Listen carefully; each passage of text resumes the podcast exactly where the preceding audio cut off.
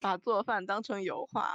对，不只是美食，也不只是艺术，更是生活。我是在住上，就是研究，在家就是哄孩子玩，或者是孩子哄我玩。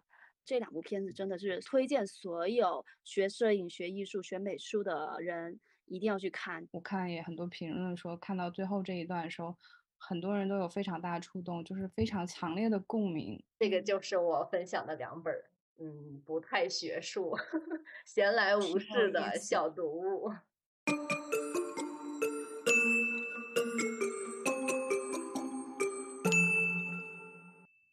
大家好，我们是艺术七幺幺。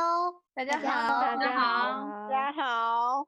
嗯，在今天这期节目里呢，首先我们要感谢一下我们的听友，因为是你们令我们最近这几天精神得到了极大的振奋哈。那就是咱们的粉丝在一周之内一下子涨了四百多，是吧？那我们常常说这个呃。除了体重之外，能涨肯定是一件让人开心的事儿。所以在这里呢，我们得谢谢大家的支持，谢谢，谢谢大家，谢谢大家，艺术七幺幺，嗯。嗯，五已经是五一了啊，我们几个先在这里祝大家节日快乐。然后这几天的假期，不知道各位都是怎么安排的，可以给我们留言哦。然后呢，说到这次的这个最近的情况哈，因为很多地方都遭受了疫情的新一轮考验嘛，所以我估计大家多数时间就是在家里边躺平了。嗯，但是以我对于我们艺术七幺幺的理解呢，啊，我们几位小姐姐其实都是挺会哄自己玩的人，因为毕竟学艺术，大家都知道就是。会给自己的生活带来源源不断的情趣和乐趣啊，所以我不知道我的姐妹们最近这个五一是打算怎么安排的？你们过得可好啊？我们先让谁说一说啊？哎，我要先说一下，嗯，自我介绍一下，我是月月。OK，我要跟大家分享一下我是如何在五一假期里面把做饭当成油画来做的，因为我们前段时间当成油画。对，把做饭当成油画，那不会是黑暗料理吗？因为在五一期间嘛，大家都在床上躺着，就没有什么呃胃口去吃饭。但是吃饭又是保证身体的一个很重要的方式，就是只要保证自己不生病，在这段疫情期间就是最大的胜利。对，要增强抵抗力和免疫力嘛。对，所以就是。同时呢，还想分享一下，就是怎么能把做饭变得和画画一样有趣。通过对颜色的调配，比如说啊，像早饭，早饭我一般就会吃三明治，那怎么去看颜色呢？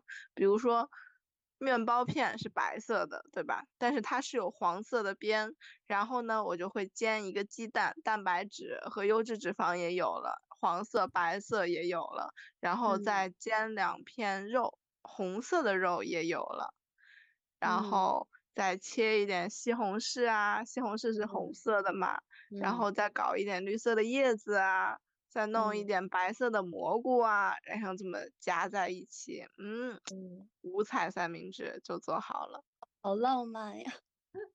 哇，虽然不能保证它的。香和味怎么样？但是色还是可以 确保的。哦，你没再加点什么黑木耳之类的吗？没有 啊，你提醒我了，我下次要加。而且红也可以是不一样的红，你有火腿肠的那种肉粉色，完了之后还有西红柿的那种哈番茄红，呃，你还可以再加一些草莓红，或者是反正各种红也不一样，是吧？你这这真的可以哎。然后再把番茄煎一下，就是红黑色。那你为什么喜欢做饭呀？就是你现在是嗯，一顿三餐都自己在家里边吃了是吧？就不叫外卖了是吧？自己做。有时候懒的时候也会，但是其一是为了省钱，其二就是觉得自己在做饭的时候，然后旁边放着播客，一边听着播客一边做饭，就会觉得嗯，原来。也是可以在家这么生活的，生活也是有另一种过的方式的。我觉得这种感觉会带给我一种心流的体验，我觉得很好。嗯，就以前咱们都可以上学校里面上课，这一下子吧都得宅在家里边了。你不会觉得自己一下子很无聊、很闲吗？心情有受影响吗？有，这个的确，但是但是吃完东西之后，然后再美美的睡上一觉，就会感觉，嗯，第二天还是依旧很灿烂的。但是我这两天吃的实在太素了，我就很想吃小甜点，但是现在又不让在外面吃，我就在钻研如何做甜点。我知道安安姐之前在做甜点，就很想把安安姐拉到我们家来。啊，你想吃的话，我下次做带给你吃哎。可以。我觉得对，我和安安做做蛋糕做的很好。啊，我和月的兴趣爱好还挺相同的。我也哦是喜欢食材像那种，嗯、五彩斑斓的色彩呀，喜欢在食嗯材画一些画儿呀。就比如我特别喜欢做蛋糕，然后做嗯饼干，有时候嗯就会在糖霜饼干上画画儿，然后嗯 用巧克力转印、芝士转印、奶油霜在蛋糕上画画儿，特别有意思。或者是哇啊，做那种翻糖蛋糕，就捏塞直翻越来越糖的专业啊，说的都是术语，好叫转运啊？对，刚才说那个翻印就那个操作，我就不知道怎么弄我都。没听过。我觉得下次可以大家一块儿来体验一下这个过程。好呀好呀，这个也是啊我在疫情这几年吧，新开发出的一项技能，嗯什么？就是做蛋糕呀，做西点呀。就我之哦。前不太了解这个过程的时候，我就觉得它是一个比较简单的打蛋，然后加面、加糖，送进嗯。烤箱，嗯。嗯，就是比较刻板、比较量化的一个过过程。嗯。因为它呃加几颗面，加几颗糖，它都是固定好的，嗯就也不。嗯能随意改动，这样你可能做出的味道就不不好，或者是你根本就做不成功。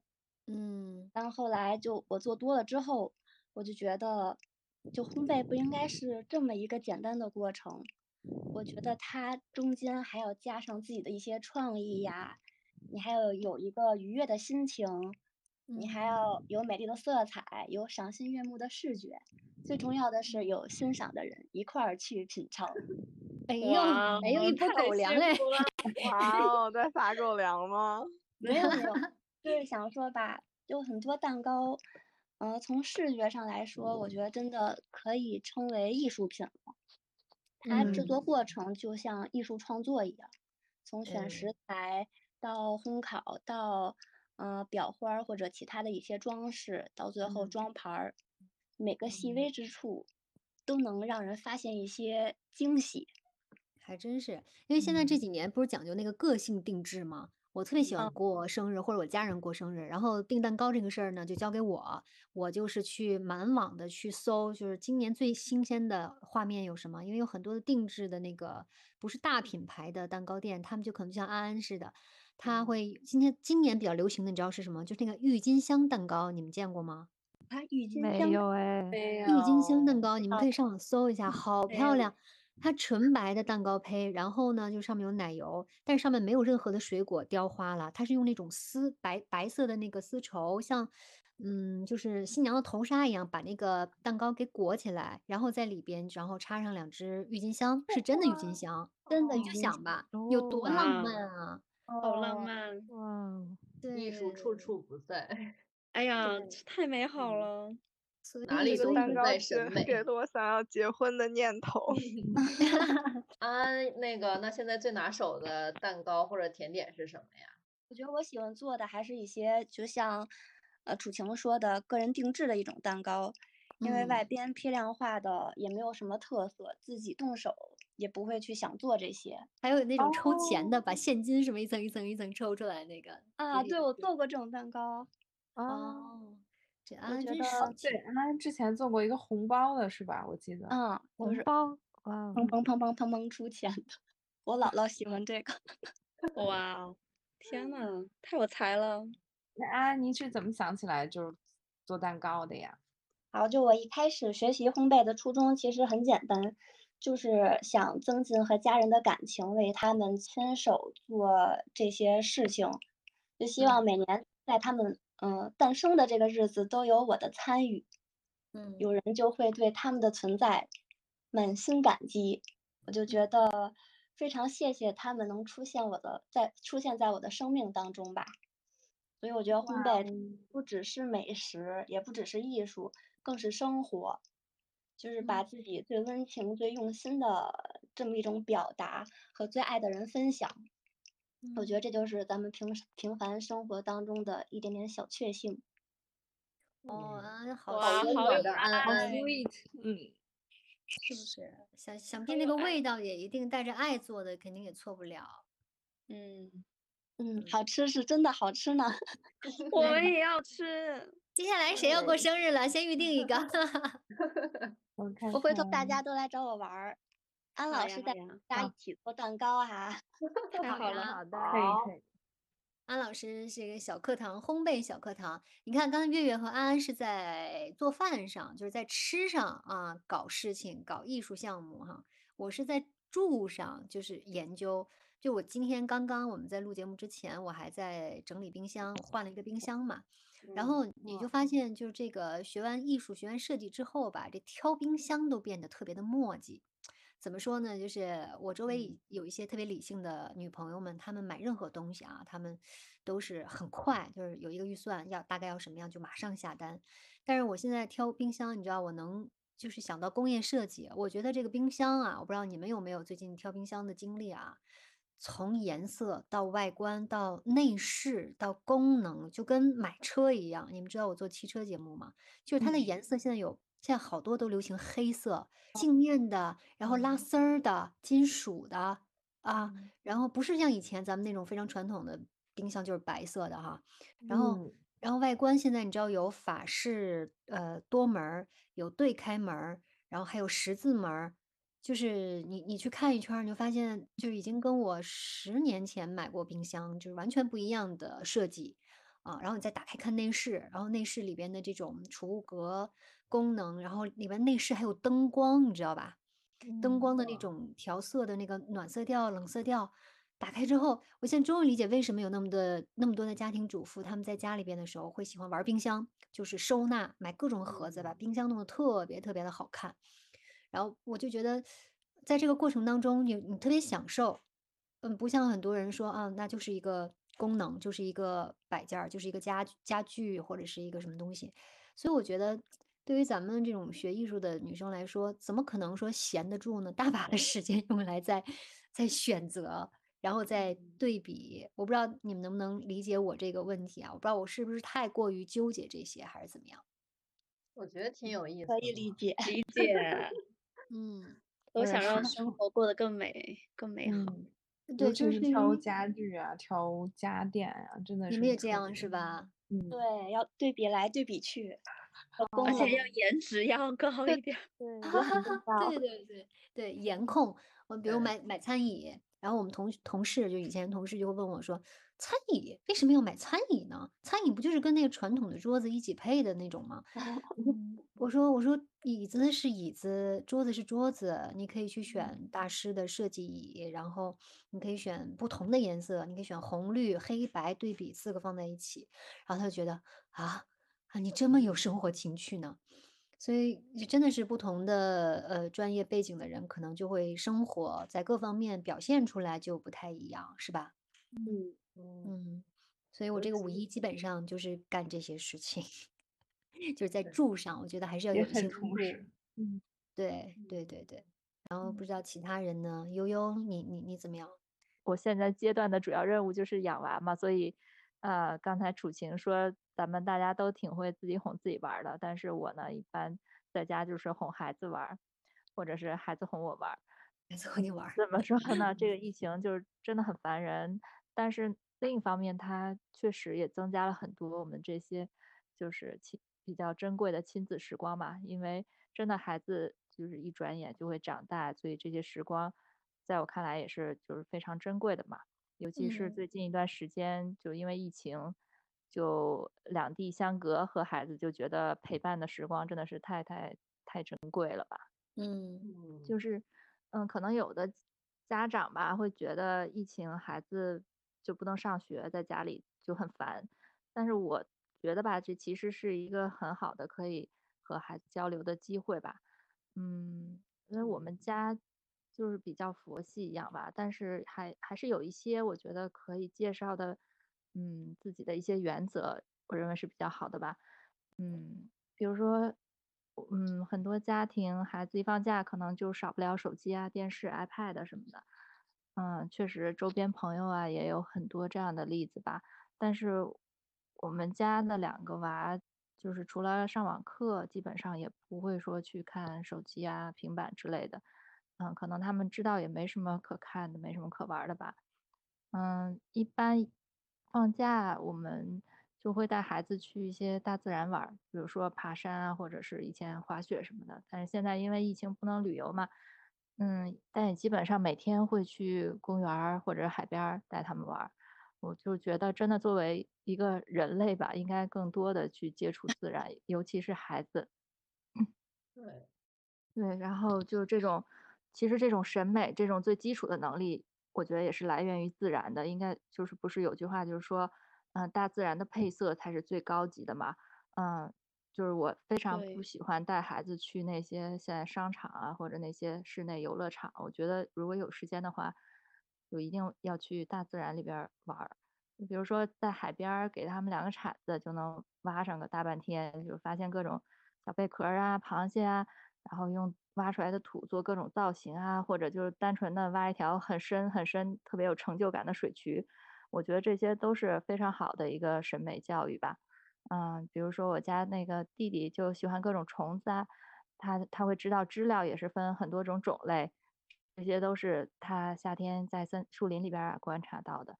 然后回家嗯他就会自己凭印象把这些东西画出来，而且画的很多就是大人都没有观察到的一些细节，就整个形态也是，嗯，在我看来就是非常灵动的，就是我我就是根本就嗯不会画出来的那种。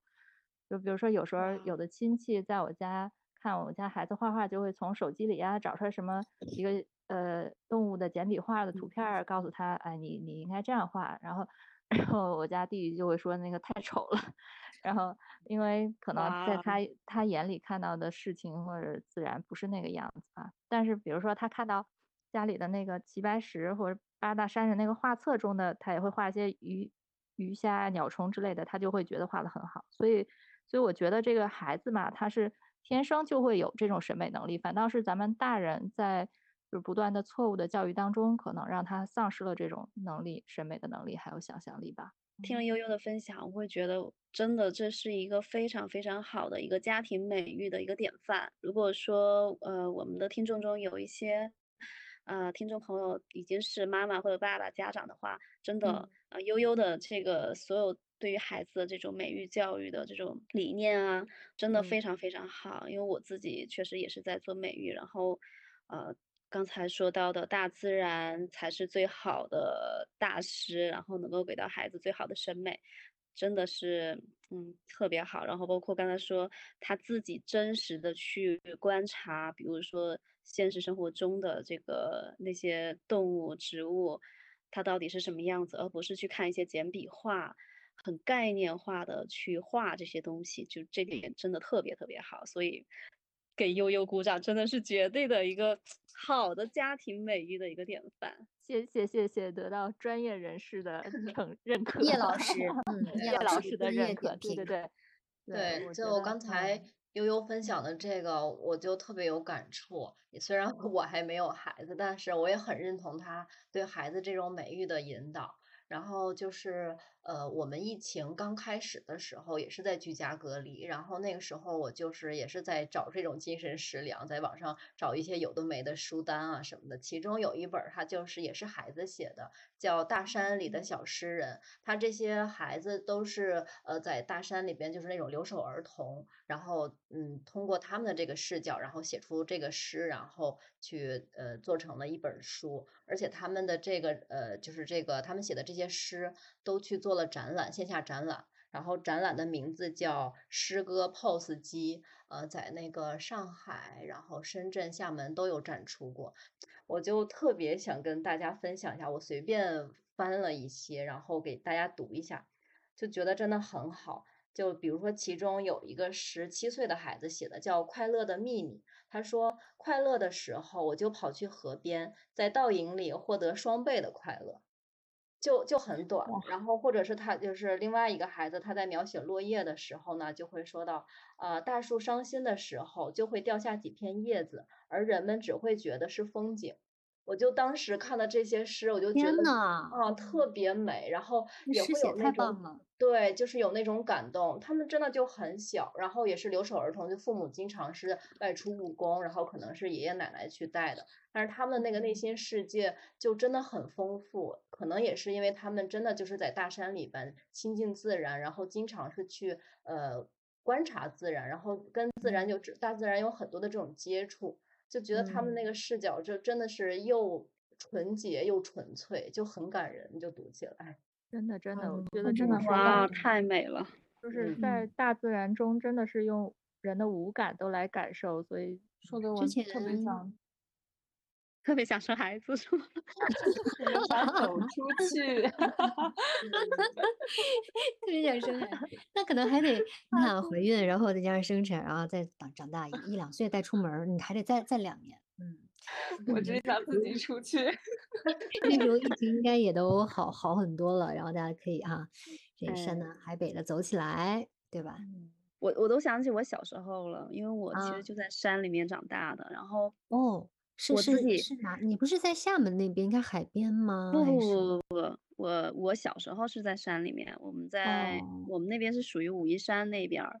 然后真的，我可以特别理解刚才悠悠说的那些，因为我小时候我我所接触的全部都是大自然的那种美。嗯嗯。然后我我现在还能够记得很多很多非常非常美好的一些画面。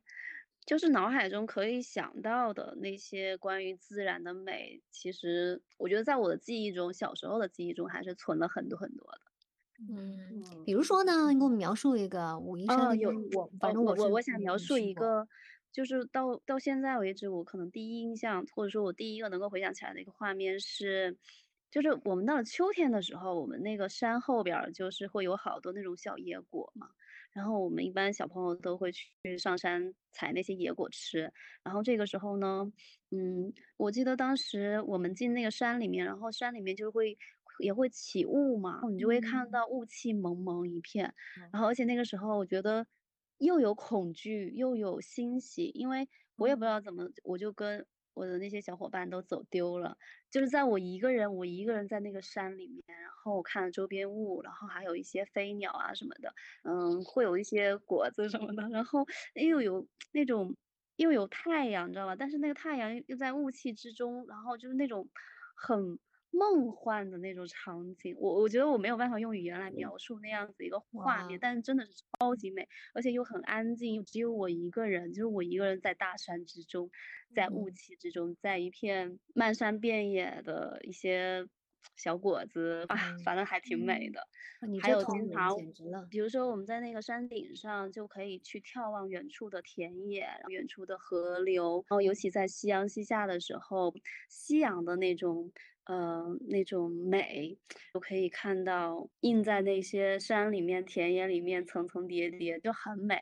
如果是到秋天的时候，就是田野里面都是一片金黄嘛，就是那个稻田成熟了，哇，真的超级美的。就是我自己能够想到很多非常非常美好的画面。到春天的时候，也是有漫山遍野的那些花开了，然后像什么杜鹃花，刚才我说的那些秋天的野果，它们其实在春天的时候都会开很漂亮的花。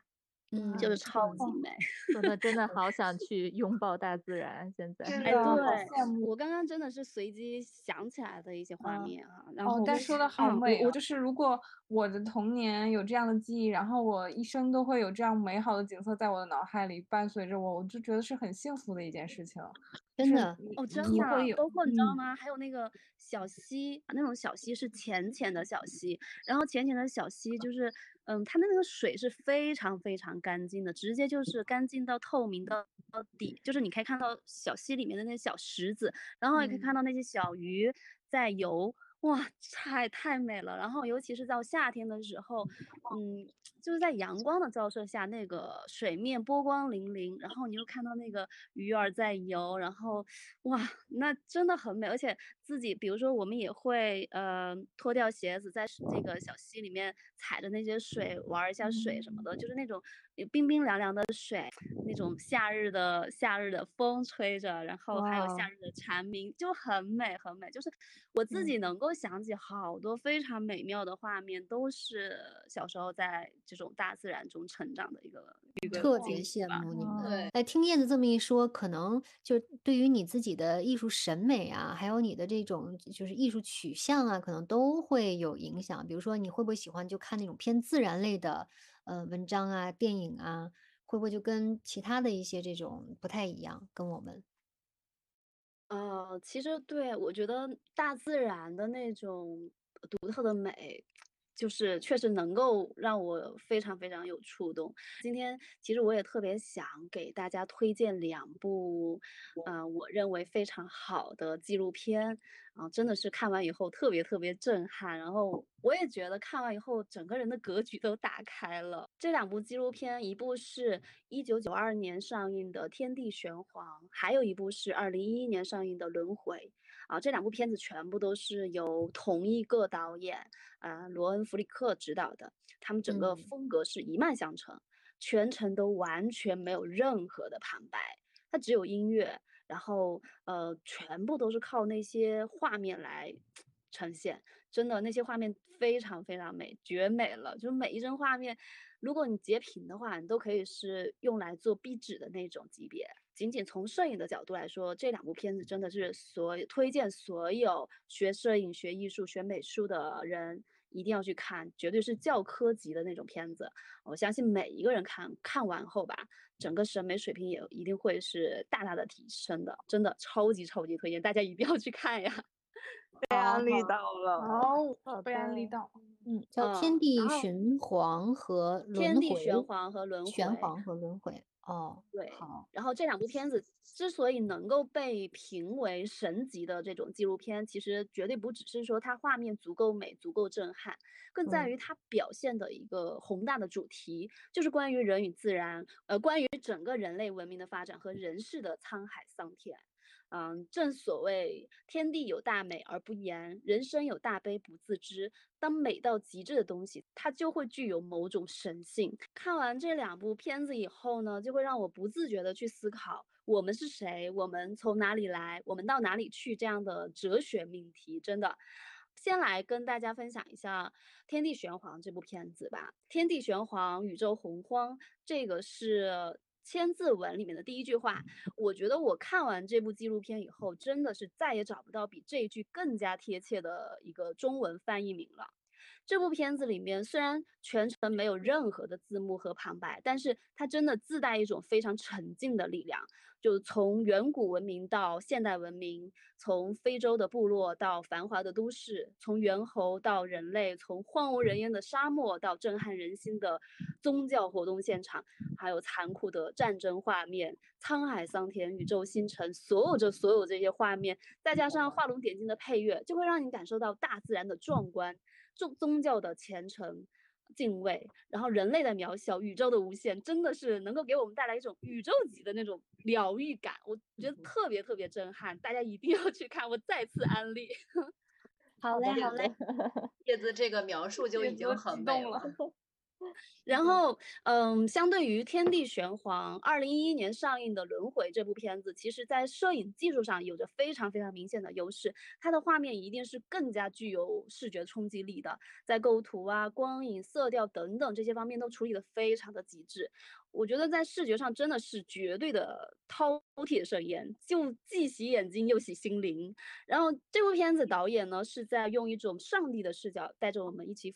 俯瞰整个地球，从宗教寺庙、教堂，然后到什么埃及金字塔、凡尔赛宫等等，然后从沉睡的婴儿到死亡的干瘪的老人，然后从流水线工厂的大生产到工业电子垃圾的回收，所有所有这一切，好像都在告诉我们，一切都是轮回，一切都在轮回。我们人类是真的是太太渺小而忙碌了，尤其是呃那个这个片子里面有一些。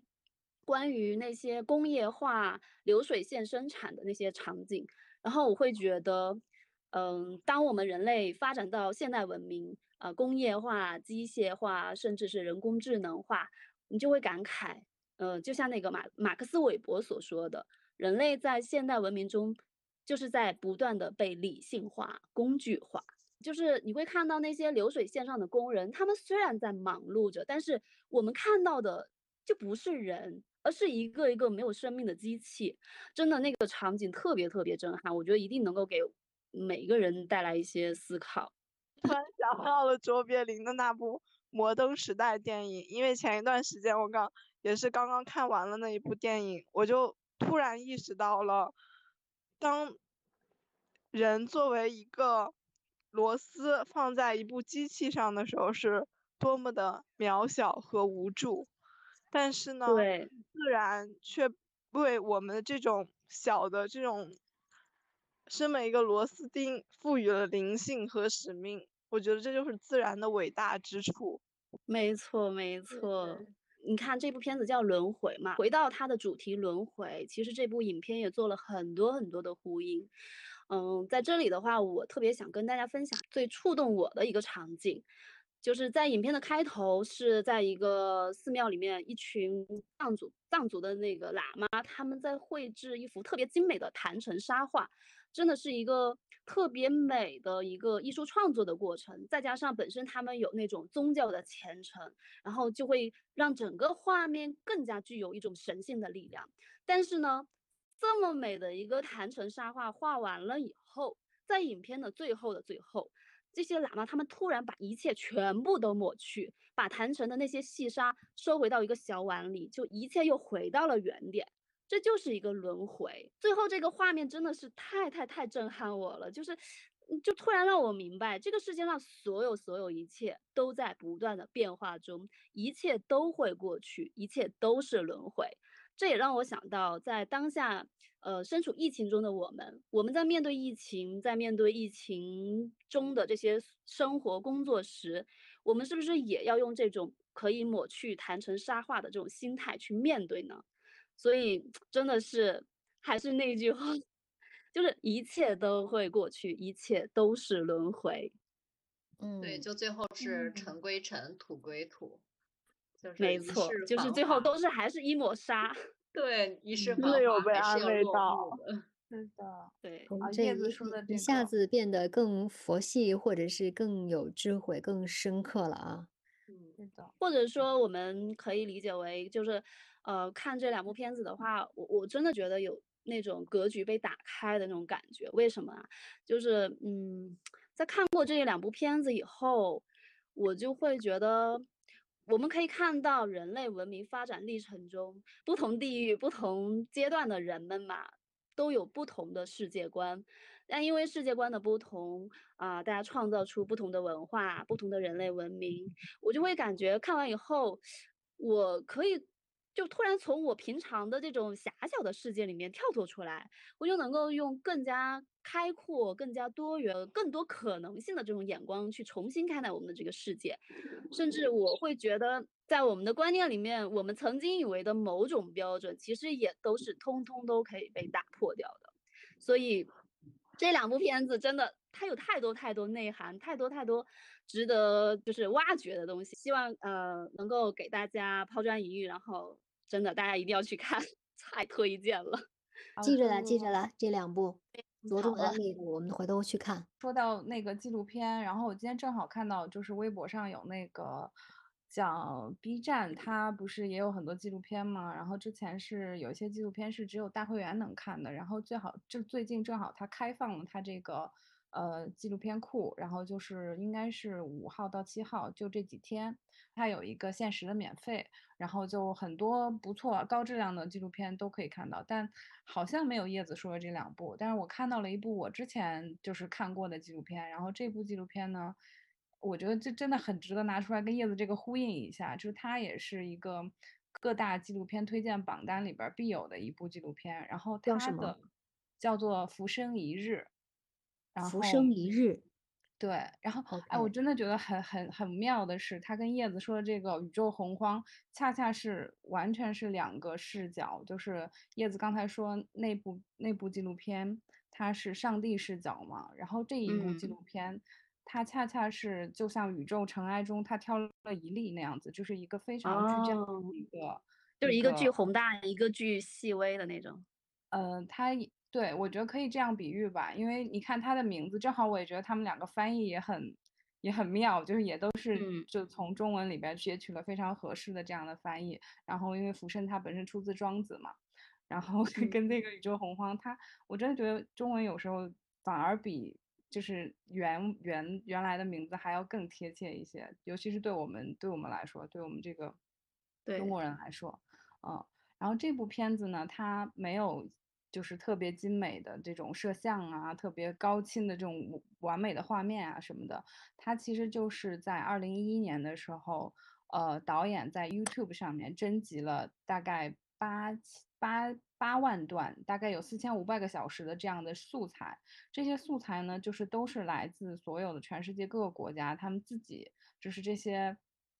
呃，各个国家的人他自己拍摄，自己上传到 YouTube 上面，然后导演通过他的剪辑，然后把它变成了一部很完整的一部纪录片。那我我我在看这部纪录片，就是今天回看之前呢，我就回忆它的内容，我就突然发现，哦，它其实就是讲我们普通人的这种生活，就每个人记录就是那么一天的这样的一个生活。那我在想，哎，现在好像大家都在这样做，就是随着流媒体和科技的发展，大家都随时可以进行视频，随时可以把自己一天的生活记录下来。那那好像对，就是大家好像对这种记录已经习以为常了。那我在看这部纪录片的时候，会不会没有那么深的触动了呢？然后嗯结果今天下午在看的时候，发现我还是很能触动到我，就是它还是有一一呃。毕毕竟是经过一个艺术的剪辑和艺术的一些，呃，我觉得是有语言的，就它里边会有一些空镜啊，然后来来传递时间的流逝，包括一些音乐的配合铺垫的都非常好。我首先讲一下，它它是，呃，因为一天二十四个小时嘛，它是把所有的素材结合在一起之后，按时间播放，就是比如说它从，呃。夜里开始，然后就把所有大概这个时间段的素材会选取在这个时间段，然后在嗯。早晨的时候，大概不同的不同的国家、不同的文化、不同的文明的人，他把这个时间段的人的一些早晨做的事情剪辑在一起，比如说早上起床，然后是什么样子的，然后各个哦，我想起来了，就所有人嗯，都在刷牙，所有人都在洗脸，但是对，这一把，水放到了上面，然后下下一把水可能就是在呃非洲的一个地方，是不是？对，是的，是后的，你打哈欠，看的是吗？然后上厕所啊什么的都是不同的人。我就看了个开头，一直看到哦。日本的那个嗯单亲家庭，就是那个是的，是的，友，呃，就是对那部，就是那部，对。哦，哦，但是它其实中间也会有一个从头到尾穿插的一到两个小故事，然嗯。后但是呃，他的剪辑就是我觉得还是蛮有艺术手法的，就是他比如说他中间午饭那一段，他是一直插放，呃，主主要的音乐是主要的音乐和画面是几个非洲的妇女在捣那个米，然后那个节奏是非常有节奏感的，就一直有那个背景音，但是它嗯中间就不停的穿插不同的全呃全世界不同的人在吃饭，用什么样的东西吃饭，然后怎样吃饭，然后包括有不同的食材，甚至有宰杀牛的这样的场面，然后你整嗯个看过来，你会觉得它是呃音乐的结合，包括画面的结合，会让你呃还是感受到这是一个作品，这是一个完成度很高的作品，而且这个导演得嗯。有多大多大的，或者说剪辑方面，他的 海量素材，对吧？他在耐心，嗯。取舍之间，这多见水平啊！天呐，很对。难啊。嗯，我觉得镜头语言是一方面，但其实它的内容还是更多的是内容的触动吧，因为它真的是把所有普通人的一生，然后每个人真的是你会发现这个世界上这么多的人，他们生活真是千差万别。嗯，有些人就是那么的富有，然后有些人就是那么的困难，然后那么的忍受着痛苦、疾病这样子。然后他嗯还在中间穿插了三个问题嘛，然后第一个问题是你的口袋或者包里边儿有什么？然后有一些人就是会有一些日常的东西，然后有一个人就拿出了他的兰兰博基尼的钥匙，然后就说这是我的嗯车。然嗯后还有第二个问题是你爱什么？然后呃，其实这些问题普通人的回答真的非常触动，就是我可能没有办法概述，真是你会看到里边有数不清的人，数不清的不同的世界的，在同一天给你这样的回答。然后第三个问题是你怕什么？然后这个这个问题我还也是很触动我，就是有有很多天真的小朋友就是回答说，比如说啊我怕鬼呀，或者是我怕黑暗啊之类的。然后因为它中间穿插的一个故事是最开始。就是有一个丈夫拿着录像机在录他的妻子，他妻子身上挂满了那种体，就是可能是那种排体液的那种袋子，就是应该是手术后的。然后最开始的时候是他跟他的孩子进行一个对话，然后这个穿插在最后快结束的时候提问到这个问题的时候，呃，丈夫就问妻子说：“你爱什么？”然后那个妻子就说：“我当然是爱我的孩子，就是我的。”家庭和就是包括你嘛，就是我爱我的家人们。然后妻子就问丈夫说：“你怕什么？”然后丈夫就说：“嗯，我觉得我现在什么都不怕了，因为我以前怕你得癌症，就是但是这已经发生了，所以我现在没有什么可怕的了。”然后就是这种平凡人的平凡生活中间这种普通的对话。对，真的是非常很很很触动我，就是嗯，包括我们之前其实，在疫情的时候也看到很多那种剪辑，呃，没有理想的人不上心，我不知道你们看没看过那个剪辑，就是在疫情发生的时候，在武汉，然后在各个城城市，然后有很多人在，呃，在这样的疾病的这种。阴影下，然后很多人都还在坚强顽强的生活，然后热爱生活。有人在户外吹萨克斯，然后有人在扔垃圾的时候舞剑，就是哎，那种平凡人的那种奋斗挣扎，然后痛苦快乐都是那么的鲜活，就是实在是太让人感动了。然后我觉得这个这个电影本身也是给我这样的触动，嗯，听你说完，我很想去看。哦，就是对，听你说完，我有点眼眶湿润。最后的时候，他选选取的一个片段是在一个暴风雨、雷电交加的晚上，就是就可能到电时间显示是十一点五十六分了。然后有一个女孩，她对着镜头自己说：“说今天是星期六，但是我还是工作了一天。我以为今天会有。”很多就会有一些不平常的事情发生，我想记录下来，但是结果并没有。然后我就是这样平凡的不能再平凡的一天，把自己的一种无奈和孤独说了出来。然后，但是他最后也说，呃，我我又觉得这个平凡不是那么的重要了。我觉得我有了这样的想法，所以这一天又变得不平凡了。然后影片就结束了。我就觉得很多人，包括我自己啊，我看也很多评论说，看到最后这一段的时候，很多人都有非常大的触动，就是非常强烈的共鸣，然后很多人都流下了眼泪，然后确实是这样的，就是我们每个人都在过好自己的每一天，然后这一天可能真的什么都不会发生，但是有一句评价，我就是在那个评论里边读到说，就每一个迈向死亡的生命都在热烈的生长。然后就是我们真的是活在每一天，就是这种存在感就很重要。嗯，就像我们看有一个，就国内也有个纪录片叫《人间世》嘛，就是可能是发生在医院里边的一些。我看过那个，是吧？嗯，对对，哎呀，但是生活就是如此令人绝望，可是人们还是兴高采烈的活着。就是我我不论是平凡者还是诠释者哈，就是其实每一个人自己在。都有，就撕开了之后，谁都会不太好看，不是那么的光鲜，都会有一些绝望。但是你值得被印记，值得一次记录，值得一段讲述，所以可能这是它的一个意义吧，我觉得。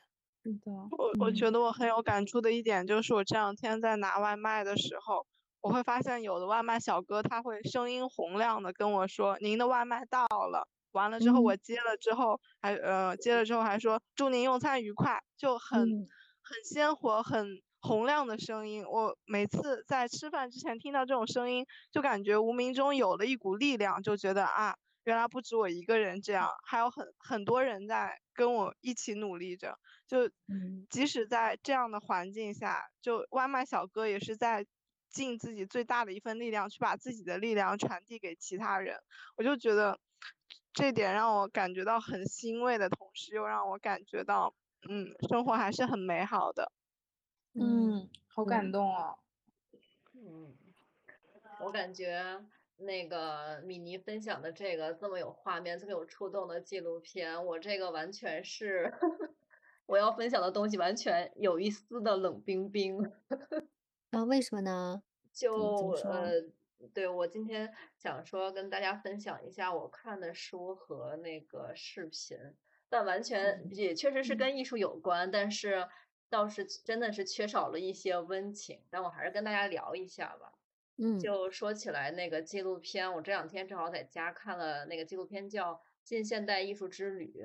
它其实就是讲了那个二十世纪初在巴黎，就是各种艺术家、各种流派，大家都很清楚的那些优秀艺术家们的生活，然后社交啊、或者是情感生活。但其实这个片子吸引我的地方，呃，除了就是他们这些比较熟的这些故事以外，它比较珍贵的是有那个呃影像资料，就它整个纪录片是黑白的，里边就会嗯。讲到艺术家呃艺术家的这个工作室是什么样的，然后他们的那个咖啡馆交谈的那个环境是什么样的啊，还有那个巴黎当时的这种街道，然后生活，还有就是他们卖画儿的时候啊，在那个市集上面是什么样，就整个的这个影像资料，我觉得特别珍贵，就正好。在看这些艺术家的过往的这些作品啊，然后呃经历呀、就再加上这种影像资料，我就觉得呃整个就更立体了。然后说说完了这个视频，呃，我就想给大家分享两本书，呃，一个是《艺术世界中的七天》，这个书其实是我在咱们入学之前的那个暑假，然后我读的。因为它里边就完全是介绍了我们艺术管理要了解的整个这个艺术生态。他这个作者就因为他不是艺术圈的，他用了五年的时间去采访这个艺术圈里不同人的这个身份，所以他的那个内容就比较像是呃那种报道类的，就呃很有画面感，然后也不生涩，特别好读，薄薄的一本儿。然后他那个七天呃艺术世界里的七天就讲了七个部分。然后比如说，作者去到拍卖会现场，然后去艺术院校，或者到那个艺博会，然后或者参访这个艺术家的工作室，就整个都是他的这个视角里边，然后去呃在这个圈内的这种所见所闻，然后就写下来的内容，就很好理解。然后通过读了这本书，也是更好的去了解西方的这个艺术管理学科，或者是他们的这些呃艺术圈的这些呃。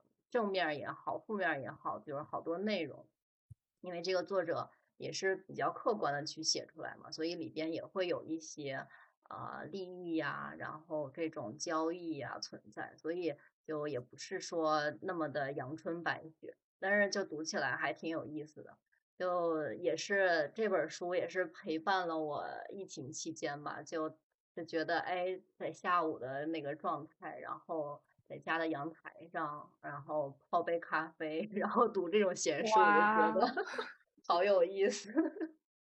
因为好本来惬意呀对，本来我觉得嗯，呃，我们就是既然选择艺术管理，肯定也是因为对它的热爱，所以就是呃，像这种小道消息啊，或者八卦内容，就反正我自己是挺感兴趣的，因为就觉得有一些是你呃教科书或者课本儿里边你根本看不到的东西。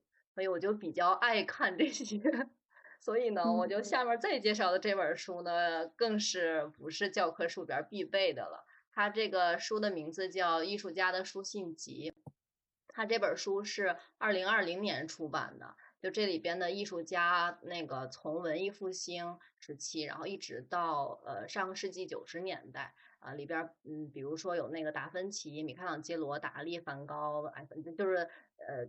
所有就是大家知道的一些艺术家的书信在里边都可以看到，大概有呃小一百封吧。就里边还会有就是中国的，就是《清初四僧》里的那个朱耷，然后他的两封信。就就是这本书我为什么会推荐呢？一个是我在找这本书的时候了解到，呃，这个作者是从全球各地的博物馆和档案馆里得到了这些呃艺术家的这种授权，呃书信的授权。然后又在原件上面进行了这种高清的影印，然后他还对每一封这个信的书写背景都做了解读，就比如说包括呃写信人、收信人的这种关系和处境。总之就是读的时候觉得你之前了，就是我们之前了解艺术家的创作也好，或者经历也好，就更有代入感了，就觉得你和这些艺术家在时空上就又近了一步。就另外呢，就我我想说的是，呃，这本书。嗯，就是因为是根据书信的内容，呃，做了不同的分类，所以呢，就是能看到艺术家，比如说和呃他的家人朋友，或者是艺术家的这种呃艺术家之间，或者和赞助人和爱爱人之间等等的这种信件往来。其实像这种私人信件在书写的时候，他们肯定当时也不会是为了公开发表，所以就是在读这些信件的时候，你就会能更更能去了解艺术家当时的这种状态和这种生活背景。其实也是能从字里行间了解到他们的这种真实的性情，就是不光是艺术家吧，就像之前比如说看的呃傅雷家书，还有像鲁迅的一些就是这种书信，就是这种小信札，我就觉得都挺有意思的。就是你能从他那个字里行间，就是能感觉到啊这个作者当时书写的这种温度、温暖，然后还有他生活的这个背景，就觉得。嗯，能把我们去带入到那个年代、那个时代的这种环境背景中，我就觉得还挺有趣的。然后这个就是我分享的两本，嗯，不太学术、闲来无事的小读物。哎，对了，我突然想到还有一本书，我前两天二刷了一下，就是那个呃刘擎的那个、那个、那个、那个叫什么来着？呃，西方现代思想讲义。就里边，它就是主要是讲了一些就是近现代的这个呃各种哲学大家，然后的一些主要思想，主要是之前呃我我其实我我也是现在就是对哲学这方面特别感兴趣，然后呢，但是就像他们好多这种哲学家的原著呢，确实读起来很晦涩，或者我就觉得可能完全理解不了。所以像刘擎的这个，他因为他就是学哲学的嘛，然后他就会以一种比较好懂、就特浅显易懂的这种语言，然后就是把各种哲学大家的思想全都呃捋得比较顺。所以就是我们这个学期的那个自然辩证法，不是要写一个四千多字的小论文吗？然后我的灵感就是源于这本书，也是呃我我也是写了，就叶子刚才说的那个韦伯的这个祛魅啊，就是整个这工业化的这些异化的这些东西，就反正也是给我的作业提供了营养。哇塞，我要给你借这本书，没问题。等疫情之后，我们一起约个爬山，一起亲近一下大自然。对对对对对，大自然。之后大家都来找我做蛋糕。啊，对对对对对。推荐的书一块儿过来，哎，其实我们可以去安安的民宿里面，然后我们一起去啊爬完山，然后呃去湖边走完了以后，然后再回到民宿，然后一起看看纪录片。真的呀，一人带一本书，做蛋糕，一起写作业。嗯，哇，好幸福的场面。就等着解封了，千万别让我解封！一解封我就一个箭步就扎过去了，就跟大家贴贴。记住，一切都会过去的，一切都会过去，会解封的，我们幸福的日子会的，会回来的。对的。哎，我想说，我我这刚才看说看那个纪录片，然后我不是在 B 站上看的吗？就最后结尾的时候，我把那个弹幕打开。就是很多人都留言，就让我特别感动。就看到很多人也是深受感触，然后就说啊，留下自己看的时间，然后就说好好生活什么的。然后也有很多人在说什么疫情啊什么的，哎，真的是，珍惜当下，好好生活。是的，哦，对，我还想放一下那个歌给大家听一下。然后好呀，放在结尾吧。那我们最后的结尾就听着音乐来结束我们这一期的节目。好，好，A day at a time。嗯。